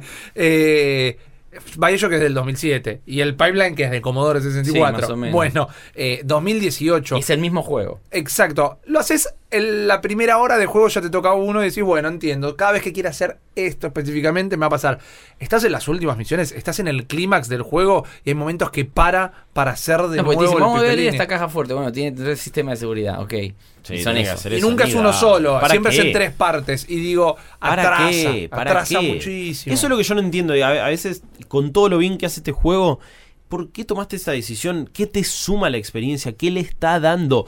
¿Qué es lo que va a hacer que un montón de gente diga, uy, no tiene pipe, no, no, no, no tiene el, el ¿No tiene minijuego, minigames? no tiene minijuegos, listo, no, No, lo y aparte, compro. por ejemplo, viste que están los laboratorios sí. escondidos por ahí que son secundarios Sí. del hijo de, de- de Norman. Correcto. Y esos son esos juegos, básicamente. Y a veces te agregan cosas que están buenas, no sé si los probaron. Sí, sí, sí. Pero sí. tienen. eh, ahí sí hay pipeline, pero reales, porque te muestran cañerías en el sistema de, de Nueva York que están perdiendo y vos tenés que ir a taparlas Sí. o cerrarlas y qué sé yo. Pero muchas veces, parte de resolverlo es con minigames. Claro, llegás a la tubería y para destaparla Claro. tenés que hackear algo y para hackearlo tenés que hacer el Y pipeline. si bien es optativo, te rompe las bolas. Pero que esté ese tipo de segmentos en el main storyline y parando un montón de, de cosas es, es cortar raro. Mí fue miedo a quedarse cortos. Los personajes agregados y esos minijuegos metidos en el medio de misiones de la historia y no como algo optativo, fue miedo a quedarse cortos con, Puede con ser, era estirarlo, era estirarlo un poco más. Sí, es Yo raro eso. les propongo de que hagamos como una conclusión Bien. de cada uno, si quieren. Empezamos por Rippy, que fue el que lo revisó. Un, digamos, un, Sí, sí, bien un cortito. resumen de lo que. Como para la gente que está. te vamos a hacer esto. Es un juego exclusivo. Spider-Man es un juego exclusivo de PlayStation 4. Sí. Que hoy por hoy, si lo querés comprar digital, son 60 dólares. En Argentina es muchos pesos. Y. eh, en el resto del mundo, si bien ta- hay lugares donde están mejor, donde no se escuchan o qué sé yo, igual no deja de ser un juego full price que seguramente a fin de año va a estar eh, con algún tipo de descuento y qué sé yo. Es probable. Eh, pero contemplando como un juego de, de este altísimo perfil que tiene y que cuesta 60 dólares y que está en PlayStation 4, ¿cuál es la recomendación de Rippy o cuál es la postura de Rippy ante el juego? Más A allá de ver. que la tenemos bastante clara por el review, ¿no? Claro, una vez más, porque el chivo siempre es válido. Vayan a ver el video review si quieren. A ver, me pareció que lo charlamos bárbaro porque no- nos sacamos las ganas de hablar no del juego recién. no- no. Exactamente. Si quieren un análisis más formal, entre comillas, tienen la review y la video review. Pero Suscríbanse al canal de YouTube, activen la campanita para que les avise siempre que se sube nuevo contenido. Eso también hay que decir. Exactamente. Es redondísimo. Con sus aciertos y errores, con las cosas que son un relleno y con los lugares comunes que tiene para el género, es uno de los mejores exponentes. Es una maravilla técnica de PlayStation 4, realmente. eh, con un montón de juegos que está presentando Play este año, sean third party o no. La verdad que tiene mucha competencia este Spider-Man. Y por más que estoy de acuerdo que no va a ser el juego del año, tiene para eh, quedar en el podio y competir contra cualquiera. Puedo decir un montón de cosas tal vez que no me hayan gustado y me puedo poner a discutirlas, pero lo puedo recomendar a todo el mundo sin miedo. No Eh. creo que nadie lo vaya a jugar y se quede en un lugar menos que me recontra divertí. Es que eh, eh, esa iba a ser mi conclusión, ¿no? Me parece el juego más fácil de recomendar también hoy por hoy. Eh, me gustó más God of War, ponele, pero entiendo qué cosas no te gustaron y entiendo quizás por qué esto no es para vos y un montón de otros juegos que vayan a salir. Eh, increíblemente divertido, los personajes están súper bien desarrollados, tiene un cast tremendo, unos valores de producción zarpados y un control que me pareció superlativo también. La pelea, todos los sistemas, los Sí. gadgets, el sigilo, el balanceo, está todo increíble. Y eh, la ciudad de Nueva York también me, me- me voló la cabeza. Vi cosas que digo, eh, esto está recreado igual, man, no puede. Mirá el Madison, mira esto, mira el Empire State, mira Radio City también cuando ¿Sabes pasa que por tiene ahí. la ciudad de Nueva York en algunas Tremendo. partes, como me acuerdo cuando dijiste lo del Madison Square Garden, por momentos está sucia. Sí. Nueva York es una ciudad sucia Sí. y el- el- el- la zona del Madison Square Garden no es una linda zona. No, no. Y No. está sucio, hecho, se lo ve hospedé en el sucio. hotel de enfrente. el hotel de la muerte. Pensilvania. Exacto. Ah, y encima enfrente cuando fui por- por está el correo, que también es un lugar horrible y está Sí. bien Es representado. el hotel del resplandor. Un día vamos a hablar de Y tenés eh, Spanish Harlem y hay locales con carteles en español. Parece que hay un trabajo de world building y inmersión que me pareció descomunal. Los trajes con fanservice, eh, lo que te cuenta del personaje, las mochilas, los coleccionables. Todo me, me- tengo ganas de hacer todo en el juego, menos los minijuegos y la misión de sigilo. que se pueden, Bueno, sí, se la- las pueden meter donde no da el sol. Pero eh, increíblemente fácil de recomendar y súper Sí, divertido. lo dicho por los chicos. Yo creo que tenés, tenés PlayStation 4 o tenés Spider-Man. Sí. Fin. O sea, no, nada más que agregar, es, es así. Sí, no, no, no, no. Yo lo Más mismo también adhiero, estuvimos hablando durante una hora ya de Spider-Man. A mí lo único que me, que, que me emboló de Spider-Man es que la historia termina de forma muy, muy, muy acelerada y hay mucho, mucho, mucho que te hace jugar que es para un veremos después si lo continuamos en otros juegos. Eso es lo que más, más me jodió a nivel... Porque a mí me encantan los juegos con historia. Y que un juego de superhéroes que no lo juego por la historia, me sorprenda por la historia, está bueno, pero que me termine decepcionando un poco por eso también está, igual de malo. Y después una cosa con la que yo soy muy hincha pelota que es el nivel de dificultad. Jueguen lo difícil, como dijo Rippy, Sí. porque encima de que es un juego single player, que una vez que lo terminaste, sí, vas a hacer todos los secundarios, sí, seguramente te compres el DLC porque es de historia y dicen que está buenísimo y no tiene microtransacciones de ningún tipo. El DLC va a ser trajes nuevos, pero porque los trajes están buenísimos, si no son cosméticos, o sea, y los podés usar, hay un traje de un fan de Spider-Man, porque en un momento te cruzas con un fan de Spider-Man que se disfraza de Pero Spider-Man. las y misiones ese traje lo secundarias podés son muy entretenidas. Sí, no, sí, las sí, de, entretenidas. no las fetch quest, las No, misiones no, no. Y las secundarias misiones son secundarias con Spider-Man. Sí. Son buenísimas. Esas. Hay de desactivar bombas, hay de- cosas que están muy, muy, muy buenas. Y Hay que es ayudar al cosplayer. Sí, Esa- esa, esa, excelente. ayuda al cosplayer es buenísima. Que en realidad es ayudarlo del quilombo en el que él se mete. Exactamente. Y después ese traje lo puedes usar vos. Y está buenísimo porque es un traje de Spider-Man Claro. hecho a mano. De circo de, trencito de la alegría. Tal cual. Es muy Spider-Man bueno. de San Bernardo. Está muy bien hecho. San Bernardo, pero Spider-Man. excepto eso de la historia y excepto de lo del nivel de dificultad que básicamente es un problema que tiene Saint Row 4, todos los juegos del estilo, sí. que si jugás misiones secundarias sos muy poderoso Sí. y rápidamente el nivel de dificultad Me pasó con se diluye. ¿Eh? Me pasó con Horizon eso. Sí, Sí, te, pones muy cual. rápido, te pones. OP. Eh, y algo que me gustaría, ahora sí, definitivamente, pero sabiendo que acá en el país, en la situación que estamos todos, es muy, muy caro, también es recomendable porque es mucho tiempo de juego. Si lo, si lo jugás a completar, son un montón de horas Sí, de sí, juego. son así que te podés- 30 horas, Sí, 40 a completarlo sí, así que te puedes quedar tranquilo por ese lado. Sí. Y el DLC creo que le va a agregar eh, una vida útil también importante. Y no solo el DLC pago, porque el New Game Plus y todo eso, que también va a tener cosas nuevas, nuevos desafíos, dijeron nuevas cosas más allá del nivel de dificultad. Porque ya se activa un nivel de dificultad nuevo también, un Sí, tercer claro. nivel de dificultad. Que hay que ver qué onda. Pero bueno, esto fue entonces todo lo que respecta a Spider-Man. Nos quedamos con bastante poco tiempo porque en realidad ya pasó una hora. Así que les propongo hablar de un juego más. Malditos Games. Si quieren, me sacrifico yo con Destiny eh, 2 Forsaken, porque me parece que el otro puede dar para una charla Sí, también. porque un está poco- muy bueno, puede ser un poco más es, larga. Es, un gra- es una gran joya, me parece. Que sos un El- Spidey, El plot twist que Leo, tira sí, de Messenger, que sacrificándote. vamos a hablar después, pero... De Messenger. Me Sí. explotó la cabeza. Sí. Eh, Y no vean el tráiler, si no quieren ser spoileados No, horriblemente de, de Messenger. Correcto. Eh, spoilea una cosa que pasa a la mitad del juego, que es una gran sorpresa. Destiny 2 Forsaken salió una nueva expansión un año después de la salida de Destiny, al igual que Taken King había salido un año después de la salida de Destiny 1. Intenta hacer eso, intenta hacer la renovación, el cambio, realmente solucionar los errores. Y me parece que cumple todo eso. El tema es que no hay un efecto tan grande como fue Taken King en su momento. ¿Qué pasó con la historia de Destiny? Se la resumo así nomás, no del juego, sino del desarrollo. La verdad que vino con bombos y platillos, vamos a hacer un juego de 10 años. Pa, pa, increíble, traemos a Paul McCartney, quilombo. Sí, sí, sí. Te vas a acordar, Peter Dinklage. te vas a acordar de la vez que conseguiste un arma. La Peter bola. Dinklage es buena, Claro, eh, Peter lo Dinklage. que Lo borraron. reemplazar, boludo. That wizard che, Peter, from the le, moon. le- sos un robotito y qué sé yo, ponele onda. Dejate de no, Cero onda. Cero Ah, onda pero le yo- puso. yo- vos sabés lo que pasó con eso, perdón que te desvía el tema. No, no, sí. Pero a él le habían pagado tipo un fee de, no sé, X por un par de líneas y después con todos los cambios que tuvo el juego, el mismo contrato le dijeron, no, pero tenés que hacerte toda esta grabación. Y el tipo, onda, como ya había firmado, dijo, bueno, te la hago así. Y Sí, así era. hago así nomás. Claro. Así nomás. Y te lo, te lo resumió así nomás, realmente, porque no, no, no estuvo bueno. They came from the moon. Claro. Un año después, un año después salió una expansión llamada The Taken King y cambió por completo a Destiny. De repente la trama estaba buena, las misiones estaban buenas, el sistema, Peter el no estaba más. Peter Dinklage Bien- no estaba más, literalmente. bien pago no pago. Eh, estaba Nolan North. O sea, el juego cambió por completo. Bueno, el tema es que esa base siguió en Destiny 2. El tema es que Destiny 2 tuvo otros problemas que fueron todos los contrarios, que el endgame no funcionaba, que sí funcionaba en Destiny 1, incluso va- Vanilla. Claro. Y, a- y acá Rápidamente, Destiny 2 lo- o sea, lo, lo que pasó fue justamente que vos antes, lo, que el jugador hardcore de Destiny le gustaba era estar mil horas grindeando para tener el Galarjon. Claro. Ahora, en el 2 lo hacías en una pasada Eso. y ya estabas todo overpower. Y Era muy fácil conseguir los ítems y realmente en Destiny a veces eran unos, no, para, quiero ese sniper en particular y lo voy a tratar de conseguir y había una cosa de aspiracional en Destiny. Destiny 2 nunca la tuvo, por más que era una experiencia muy buena la campaña y súper accesible.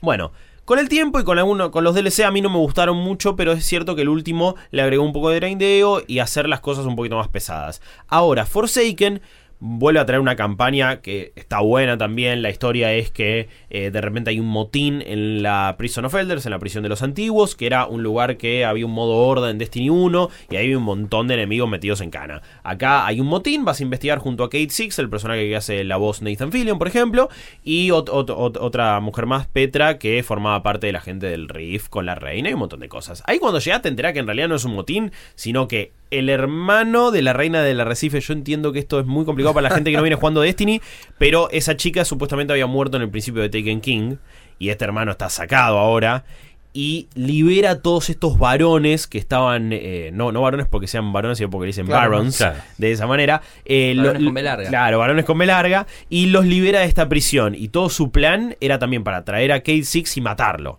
Le matan al Ghost, le matan al espectro que tiene ahí y lo asesinan a sangre fría. Y ahí vos te querés cobrar venganza. Ahí tipo decís, no, la, la vanguardia que eran Zavala, Ikora y Cade queda dividida con Ikora y Zavala, cada uno diciendo, y Zavala diciendo, no, no, yo no quiero que muera nadie más. Y Cora diciendo, vamos a partirle la cara a este pibe, que no quiere morir nadie más. Vamos, vamos con todo. Y vos como guardián decís, ok, cuídamelo saladito, yo voy a, partirle la cara a Uldren Sob, que es el villano. Y lo que básicamente tenés que hacer son un montón de misiones donde tenés que ir matando a estos varones y cazándolos y asesinándolos para aislar a Uldren y tener un enfrentamiento final. Hay toda una nueva sección, toda una nueva zona, como ser un planeta nuevo, que es otra parte del Rift, que está bastante buena. Tenés todos estos objetivos también, que algunos son opcionales, otros no, que también están súper copados y tienen vehículos, tenés misiones de ciertos tipos, o sea, hay variedad. Y de nuevo, tenés un buen diseño de misiones, una buena historia que realmente te importa, porque Y lo acabaron- explicas muy bien.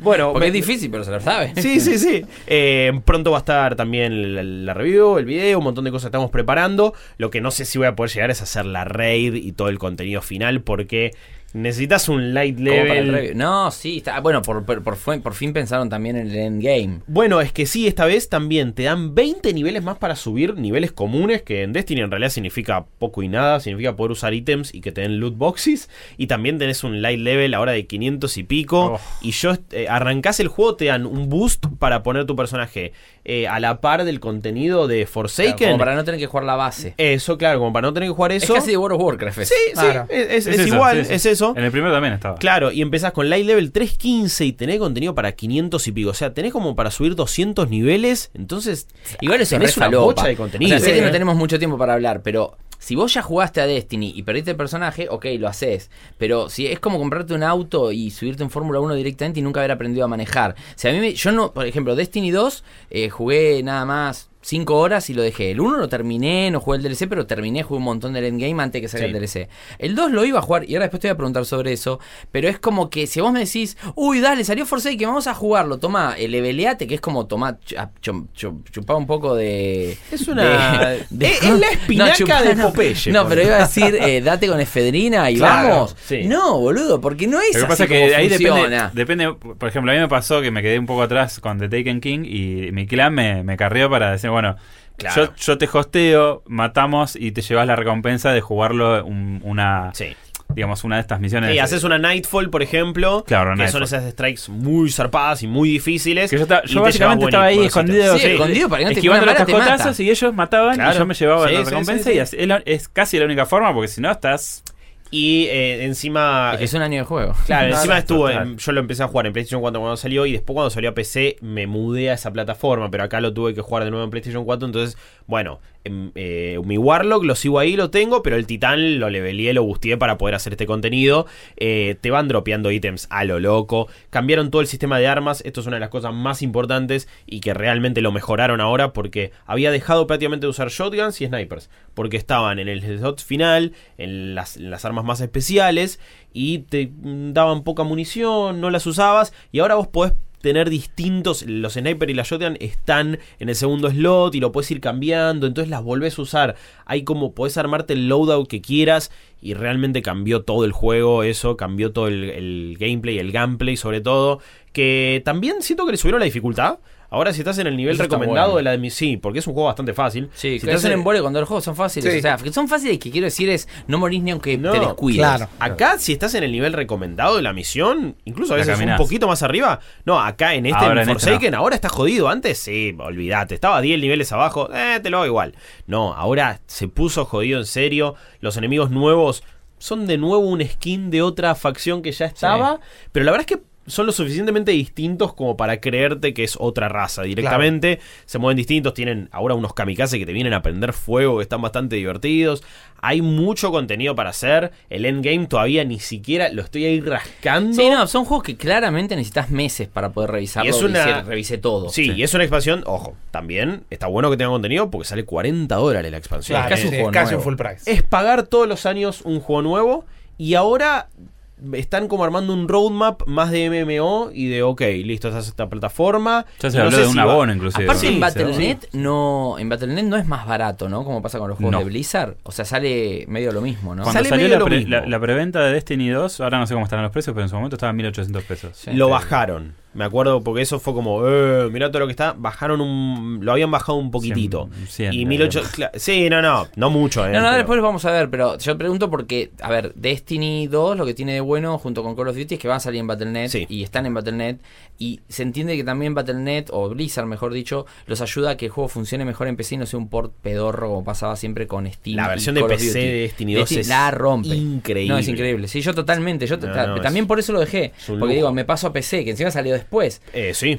Pero una, antes de, de- de ir terminando, ¿no? Eh, o sea, tú nos contaste toda la historia. Este nuevo modo que tiene, que es la estrella y lo que vos saliste Sí. en E3, saliste, Maxi, Destiny 2, Forsaken, quiero que es salga. Eh, está, está buenísimo. Eh, porque, de nuevo, si vos eras medio manco para el PvP de Destiny, acá ni siquiera tenés que pelear con otras personas si no querés. Porque Gambit es un modo que tiene PvE y PvP incluido. Entrás a una zona, son cuatro guardianes y te empiezan a caer oleadas de enemigos. Cada vez que matas enemigos, agarrás unos tokens y vos los depositas en un banco. Si depositas 5, 7 o 10, le tirás un bloqueador de distinto rango, según corresponde a lo que vos depositaste de una, al otro equipo, que están como en otra zona. Y de repente le caen dos gordos y no pueden depositar. Y una vez que depositaste una cierta cantidad de ítems, eh, se te abre un portal para que invadas al otro equipo y entras buferiado, con especial.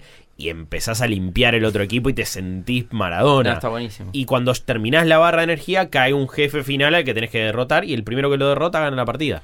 Y así son, eh, es al mejor de tres en ese caso. Es casi Quidditch, de alguna manera. A ver, no es Quidditch, yo te entiendo, yo te entiendo, pero es muy bueno y es lo mismo que hicieron con For Honor, que en octubre se viene la expansión de For Honor que Sí, me sí. pienso comprar, porque lo mismo, lo probamos en E3 y yo fue, posta tengo que probar For Honor, porque te está llevan en el buenísimo. tour en Ubi, ¿viste? Bueno, ahora vamos a probar For Honor. ¿Really? Está en Assassin's Creed, está cosa, no me puedo jugar otra vez al Assassin's Claro, Creed y sí. así voy para otro lado. Eh, y For Honor fue totalmente, creo que fue casi el mismo nivel de sorpresa con le Sí, sí. que tuvo Guillo de, De Gambit. con- eh, con Gambit. Porque For Honor hace esto, lo transforma en un juego que en un eSport casi. Claro. Eh, eh, que después vamos a hablar en octubre de eso, ¿no? Sí. Pero así que vos, y ahora te voy a hacer una pregunta puntual. Ustedes, eh, bueno, yo sabemos que Destiny 2 ni lo tocó, después de haber No lo perdido toqué. tipo 500 horas Sí. invertido, no perdido, 500 horas en el 1. Sí. Eh, Rippy Yo nunca- primero lo terminé, el 2 terminaste. jamás lo arranqué. Yo también, exactamente, hice lo mismo. Ahora, hay una gran noticia para los que tienen Plus que Destiny 2 está gratuito. Claro. Lo cual es una gran oportunidad para Enorme, perder muchas horas, una enorme oportunidad. También habla un poco de cómo le fue a Destiny 2, me parece, en Sí. cuanto a lo que es ventas, o si es una excelentísima estrategia para vender Forsaken a los que se agarran Es las dos volcarse cosas. a la estrategia de servicio Me como están. Haciendo todos los juegos. Sí. Pero Guillo, yo Sí. que jugué al 1, me gustó. Sí. Me encantan los juegos de Banshee. Me gusta el gameplay que tiene, salvo cuando está roto, ¿no? Como estuvo, pasó. ¿Vale la pena que me meta hoy, en septiembre de 2018, a jugar Destiny de cero? ¿Lo ves como un juego en el que vale la pena invertir ese tiempo? Ah, no, no me digas, eh, no, pero vos Maxi tenés muchos juegos para jugar. No, o no, tenés no, no, entiendo. O sea, ¿es La- un juego que recomendarías? A mí la campaña principal a mí me gustó mucho, me parece que tiene buen contenido y ahora tiene un montón de mejoras en la calidad de vida el juego. Eh, al haberlo dado por Plus, yo diría que sí. Y de hecho, me eh, cuando iba por el juego, me encontraba un montón de gente con poco nivel y que me daba cuenta que lo estaba empezando ahora. Claro. Si vos lo empezás ahora y realmente encima le querés dedicar y no querés jugar otra cosa, tenés una bocha de contenido para hacer. Hay Incluso bocha, ¿no? lo del DLC, que, que no fueron muy buenos en su momento, dejaron campañas cortitas que por momentos están buenas también. Entonces no es que eh, eh, era pedorro porque no solucionaban el endgame y no te daban buenas cosas para hacer después, pero las campañas estaban bien. Así que sí, a mí, a mí me parece un buen momento para volver a Destiny porque es un paquete 100, mínimo 100 horas. Y con respecto a lo que nosotros hablábamos mucho fuera del podcast, que en un momento algo que te podía llegar a pasar en Destiny 1 es que si te quedabas sin alguien con quien jugarlo, la verdad que estabas abandonado a la buena de dos. A la buena de Dios, perdón. Sí. ¿Acá pasa lo mismo o lo puedes jugar un poco más solo? No, no, está súper diseñado para que puedas conseguir un montón de cosas solo. bueno. Ah, cambiaron los beneficios que te dan los eventos públicos, te dan más, mejores ítems. Realmente solucionaron un montón de cosas. Sí, obviamente la raid vas a necesitar. Y es un juego que Sí. está pensado Y para va- jugarlo. Vas a bueno, tener que ir al club de solos y solas de Destiny y Por eso, armarte digo. tu grupito. ¿Y por qué existe? Eh, así funciona. Sí, sí, sí. Eso por más que ahora tenga matchmaking, pero necesitas un nivel muy alto. El Tinder de. Sí, Destiny. ponele. Eh, sí, por- eh, Eso pasa, pero me parece que ahora sigue siendo una. eh, el el 2 ya base lo era, era una experiencia single player mucho más formada y mucho más accesible. Pero bueno, la verdad que me lo vendió también. Lástima que no tenemos. Sí, a mí que no también me lo vendió un poco. No lo necesitaba. Yo El tuve que abandonar Me Spider-Man generaste, una, para me ponerme generaste un gasto de 40 dólares ahora. Yo puse un hold, sí, a mí me. A mí me- puedo arrancar por el de por el de Plus, aunque sea. Puedo arrancar con el base. Bueno, sí, sí, y después ahí ves qué onda, porque la verdad es que a mí me, me parece que vale la pena. Es más que suficiente. Me parece que con todos los juegos que tenemos empezó la época fuerte del año, así que estén atentos. La- quilombo. sí. La semana que viene vamos a estar hablando de Shadow of the Tomb Raider acá en el Yes. podcast, casi como de Spider-Man les diría en el día de hoy, porque es un juego que da mucho para hablar. El lunes eh, 11 a las 11 horas, si no me equivoco. Eh, lo- 10, 10 creo que un poco más temprano 10 horas, también. 10 A la mañana, a la mañana ni bien entren temprano- al laburo. Bien temprano va a estar la video review y el análisis escrito también de Rippy, que Yes. este, está acaparando en septiembre los éxitos y el laburo eh, trasnochador, con la review exclusiva mundial del embargo. O sea, en- para Argentina, digamos, vamos a ser uno de los pocos medios que vamos a tener eh, la review desde el minuto cero de Shadow of the Tomb Raider, un juego muy esperado. Otra bombita, parte, eh. El cierre de, el cierre Sí, de una era con Lara Croft, es una bomba un a nivel título. Vamos a ver si es una bomba a nivel corazoncitos. Eh, ya hoy repasamos Spider-Man, les dejamos recontra claro qué es lo que, qué es lo que pueden esperar de, de él. Forsaken, gracias Guillo por hacerme pensar en meterme en otro quilombo. un montón Culpa tuya, eh, vos le preguntaste. Sí, Sí, es que- podíamos es que- haber es que cortado. ya lo tengo instalado. Lo tengo Oh, instalado. Encima el logo de Estaba Forsaken buscando un justificativo. Estaba, estaba esperando que lo pruebe y Claro. digo, che, vale la pena. Ah, y, y encima estoy con The Messenger, que es el juego que también vamos a hablar la semana Sí, que viene. sí, sí, Sabemos sí. que la semana que viene acá en el podcast de Malditos Game van a tener seguramente mucha, mucho contenido, de mucho, mucha charla de Shadow of the Tomb Raider. Y vamos a estar con The Messenger y vaya a saber qué, qué más depara el Otra destino. magia más. Septiembre hay mucho. Uf, Sí. Y octubre, mami. Hasta la semana que viene. Adiós. Esto fue Malditos Games, el podcast fichinero de Malditos Nerds.